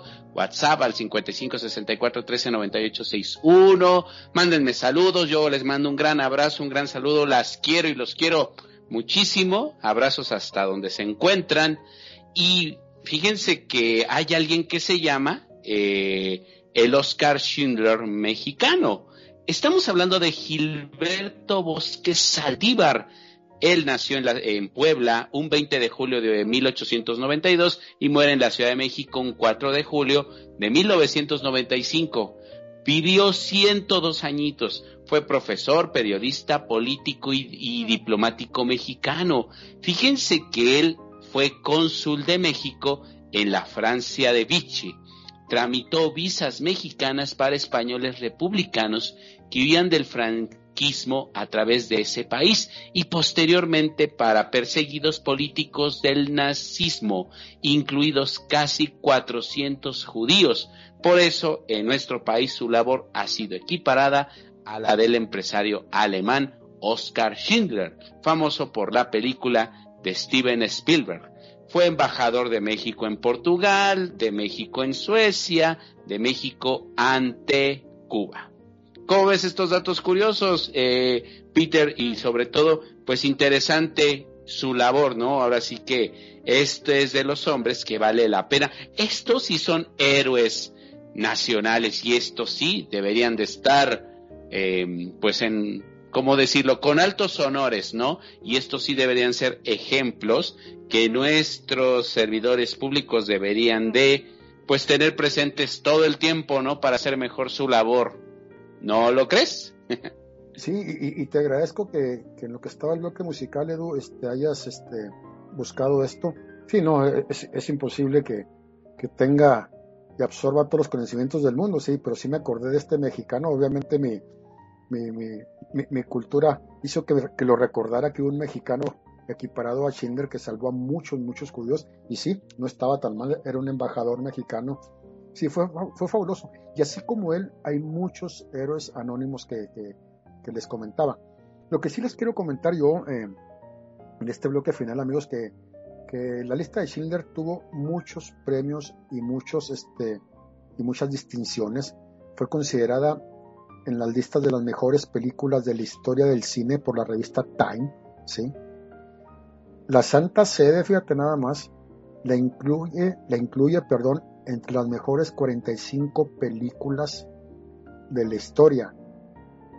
Se designa a la lista de Schindler en Europa como la cuarta mejor película de todos los tiempos, considerada la mejor película de 1993.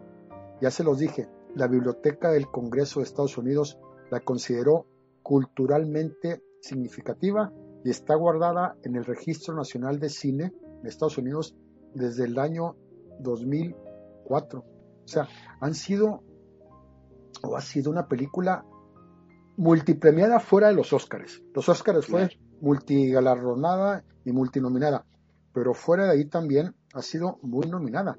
El Consejo, el Consejo Nacional de Crítica del Cine la nombró la mejor película, actor secundario y director y la mejor fotografía por la Sociedad Nacional de Críticos de Estados Unidos. O sea, es impresionante. La, los críticos, por ejemplo, del cine de Nueva York, le otorgan el premio a Ralph Fiennes que muy merecido y muy merecido en los Oscars, pero no sé quién demonios se lo quitó. Que ahí sí creo que no tenían que haberse lo quitado al Ralph Fiennes al menos. Se lo quitó Tommy Lee Jones por su participación en El Fugitivo. No, Ahí está el no. dato. Aunque haya sido Tommy Lee Jones, tampoco es una película así como que, uff, no, no, la actuación, la actuación Te de- digo que la mejor para la época era, era fuerte, es que es fuerte el papel, ¿no? Y te digo, moralmente, si tú te das cuenta de los Oscars, normalmente entre más virtuoso, más noble seas, eres más simpático para los críticos y para el público. Pero premiar a un asesino a lo mejor es ahí lo que no le gusta a la academia. Estoy de acuerdo, puede ser que por cuestiones morales Exactamente. no lo hayan premiado. Liam Neeson, que lo comentamos en algunos bloques pasados, bueno, eh, ya me dijiste tú que fue Tom Cruise por Filadelfia y bueno, sí creo que la actuación de Tom Cruise estuvo espectacular. Eh, de, Han- de Tom Hanks, perdón. Sí, se- sí se la mereció, sí, sí, la verdad, y sí no puedo decir nada. Si no hubiera estado Tom Hanks con esa gran actuación, creo que Liam Neeson lo hubiera... Pero, pero fíjate, no importa, porque realmente cuando da el papel a Liam Neeson de Oscar Schindler, eh, Oscar Schindler, eh, bueno, Liam Neeson eh, no era muy conocido.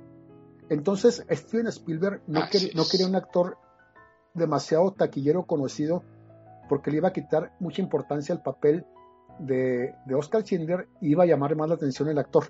Entonces se fue por Liam Neeson. Pero a partir de ahí, ya sabemos la historia de Liam Neeson, ¿no? Un ícono, un divo y una de Hollywood. Edu?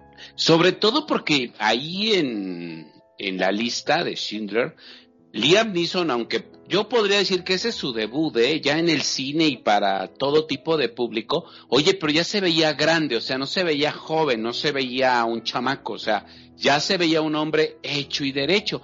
Y a partir de ahí su carrera, bueno, despega y le dan grandes papeles, pero los últimos años, bueno, se ha dedicado mucho al cine de acción, eh, demuestra que un hombre pues ya de más de casi 60 años, ¿no? Puede ser el protagonista de grandes producciones taquilleras y por supuesto hacer suspirar a las mujeres. A Ralph Fiennes no le ha ido tan bien en la carrera, ha sido como más escaso en sus papeles, pero qué gran película El paciente inglés. Véanla para que suspiren, por supuesto, ¿no? Sí, estoy de acuerdo contigo. Sí, lo que tú decías muy atinadamente, este, yo creo que Liam Neeson Gracias. hizo el papel de Oscar Schindler más o menos como a sus 40, 43, 44, 45. Sí, no, ahorita, no, ahorita Liam Neeson ya tiene 70, Edu, 70 años de edad. Sí, sí. Y películas y prota- como No, protagonista, Y hay muchas películas de él eh, eh, en Netflix, películas de acción, pero son películas del 2020, 2021, o sea, son recientes, pero, pero sigue siendo un actorazo, o sea, es una garantía ver este ícono. Pero bueno, Edu, yo creo este ha sido un gran programa, la verdad. Este, estoy bastante satisfecho este, con lo que hemos hecho, este gran análisis de la lista de Schindler.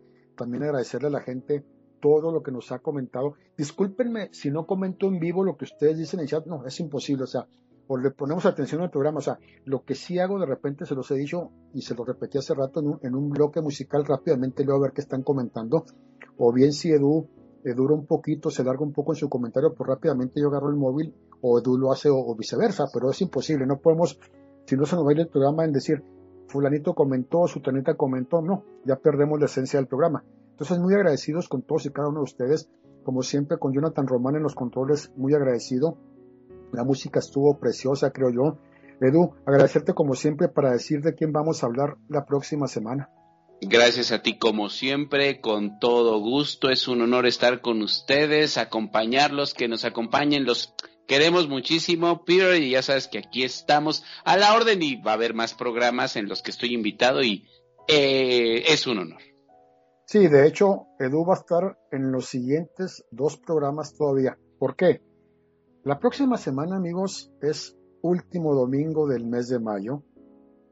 Ya saben ustedes que el último domingo de mayo es edición especial Hollywood, ¿sí? Donde rendimos un homenaje a la época de oro del cine de Hollywood, a un productor, a una película, a un escritor, a algún actor, alguna actriz, músico, cantante. La próxima semana regresa Edu Canseco a conducir conmigo, pero también viene Romy, viene Romina. Romina va a estar con nosotros co- conduciendo también el programa de la próxima semana, porque bueno, le vamos a hacer un programa a uno de los grandes últimos divos vivientes de la música pop. Un genio, un divo. yo vi su película, he visto su biografía, me gusta su música. Vamos a hacer un homenaje al gran Elton John. ¿Qué te parece, Edu? No, pues maravilloso. Estamos hablando de un hombre demasiado adelantado a su época, un hombre camaleónico, revolucionario, homosexual, digo, lo digo en el buen sentido de la palabra, contundente, que no se quedaba callado con nada, al tú por tú con los más grandes. No, no, no, no, es, es un dulce ese hombre, pero por lo extraordinaria que es su vida, polémica, pero sus canciones, su repertorio, su talento en vivo tocando el piano, no tiene jefa. Ya me emocioné. Como siempre, sí, una vida llena de extravagancias, de novios, de locuras, de adicciones, tocando fondo, este, viniendo siempre de, de- abajo, de, de- eh, gente humilde que se levanta.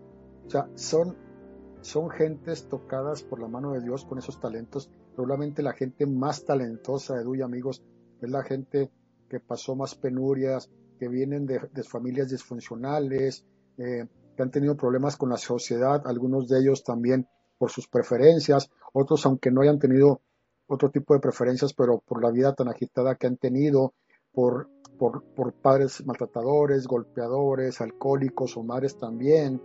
Entonces va a ser un programa muy interesante porque hay mucho, mucho por hablar de la vida de este divo, que yo ya vi su película hace una semana para empaparme un poco otra vez de, para el programa la siguiente semana. Siempre me preparo. Edu también. Tuvimos que, que Edu nuevamente vio la película La lista de, de Schindler. Pues yo no, porque pues yo ya la vi siete veces, entonces creo que más o menos ya me la sé. Entonces, este, la próxima semana va a estar muy, muy interesante. No se, no se les olvide la edición especial Hollywood, el megadivo, el gran Elton John, con Edu Canseco y con Romina acompañándonos en la conducción. Por nuestra parte es todo. Gracias a todos y cada uno de ustedes que están en el chat, a la gente que nos escuchó en la repetición del miércoles a las 2 de la tarde y a la gente que nos hizo favor de escuchar este programa convertido en podcast en las distintas plataformas de Radiola, empezando con la plataforma de Radiola, en Apple Podcast, Google Podcast, este, Amazon Music y iHeartRadio. Muchísimas gracias, gracias Edu, muy buenas noches a todos y cada uno de ustedes y nos vemos la próxima semana con Romina y con Edu, con Elton John. Gracias. Los queremos. Adiós. Por el Adiós. puro gusto. Radio.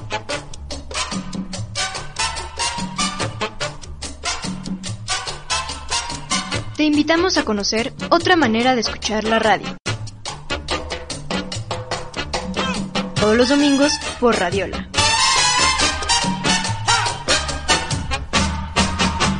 Una radio especial para ti. Por el puro gusto.